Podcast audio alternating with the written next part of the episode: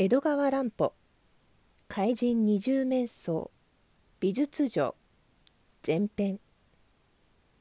伊豆半島の修善寺温泉から4キロほど南下田街道に沿った山の中に谷口村というごく寂しい村があります。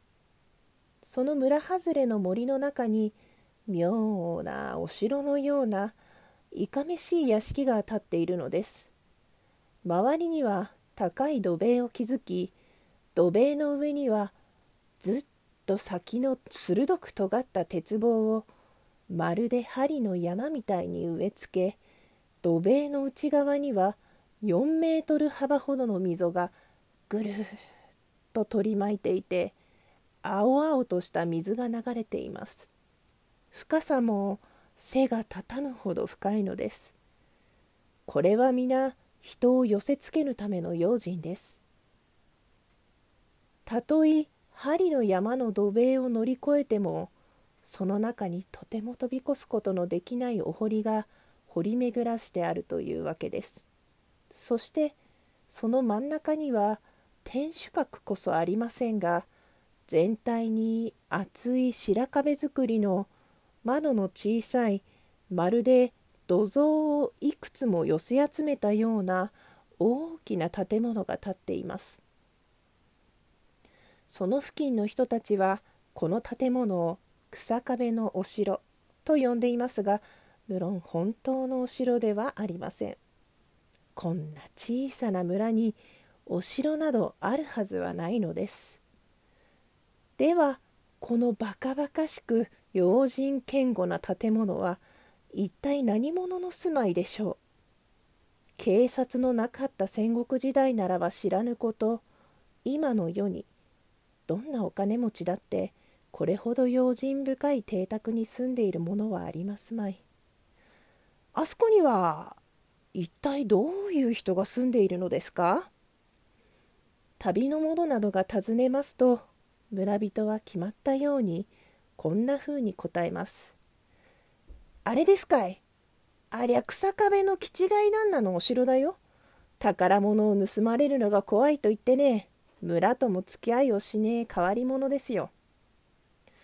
草壁家は先祖代々この地方の大地主だったのですが今の左門氏の代になって広大な辞書もすっかり人手に渡ってしまって残るのはお城のような邸宅とその中に所蔵されているおびただしい古名画ばかりになってしまいました。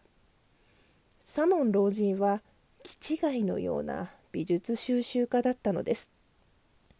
美術といっても主に古代の名画で雪舟とか探幽とか小学校の本にさえ名の出ている古来の大名人の作はほとんど漏れなく集まっていると言ってもいいほどでした。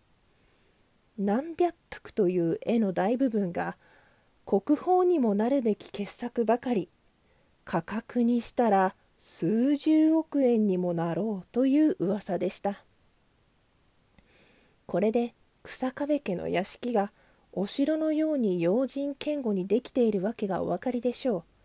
左門老人はそれらの名画を命よりも大事がっていたのです。もしや泥棒に盗まれはしないかとそればかりが寝ても覚めても忘れられない心配でした。堀を掘っても塀の上に針を植え付けてもまだ安心ができません。しまいには訪問者の顔を見れば絵を盗みに来たのではないかと疑い出して正直な村の人たちとも交際をしないようになってしまいました。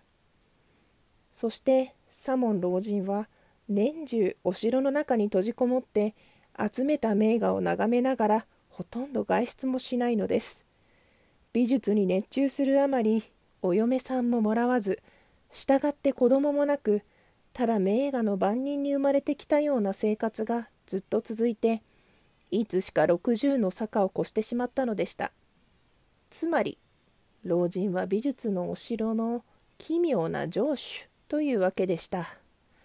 今日も老人は白壁の土蔵のような建物の奥まった一室で古今の名画に取り囲まれてじっと夢見るように座っていました。戸外には暖かい日光がうらうらと輝いているのですが用心のために鉄格子をはめた小さい窓ばかりの室内はまるで牢獄のように冷たくて薄暗いのです。旦那様！開けておくんなせお手紙が参りました。部屋の外に年取った下男の声がしました。広い屋敷に召使いといってはこのじいやとその女房の二人きりなのです。手紙？珍しいな。ここへ持ってきなさい。老人が返事をしますと重い板戸がガラガラと開いて主人と同じようにしわくちゃのじいやが一通の手紙を手にして入ってきました。サモン老人はそれを受け取って裏を見ましたが妙なことに差出人の名前がありません。誰からだろう？見られる手紙だが。宛名は確かに草壁左門様となっているのでともかく封を切って読み下してみました。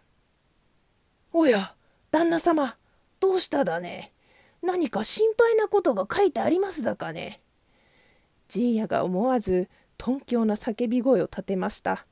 それほど左門老人の様子が変わったのです。ひげのないしわくちゃの顔がしなびたように色を失って歯の抜けた唇がブルブル震え老眼鏡の中で小さな目が不安らしく光っているのです。いやな何でもない。お前には分からんことだ。あっちへ行ってなさい。震え声で叱りつけるように言ってじいやを追い返しましたが何でもないどころか老人は気を失って倒れなかったのが不思議なくらいです。こちらの朗読はギガ子でした。引き続き青空文庫怪人二重面相リレー朗読会をお楽しみください。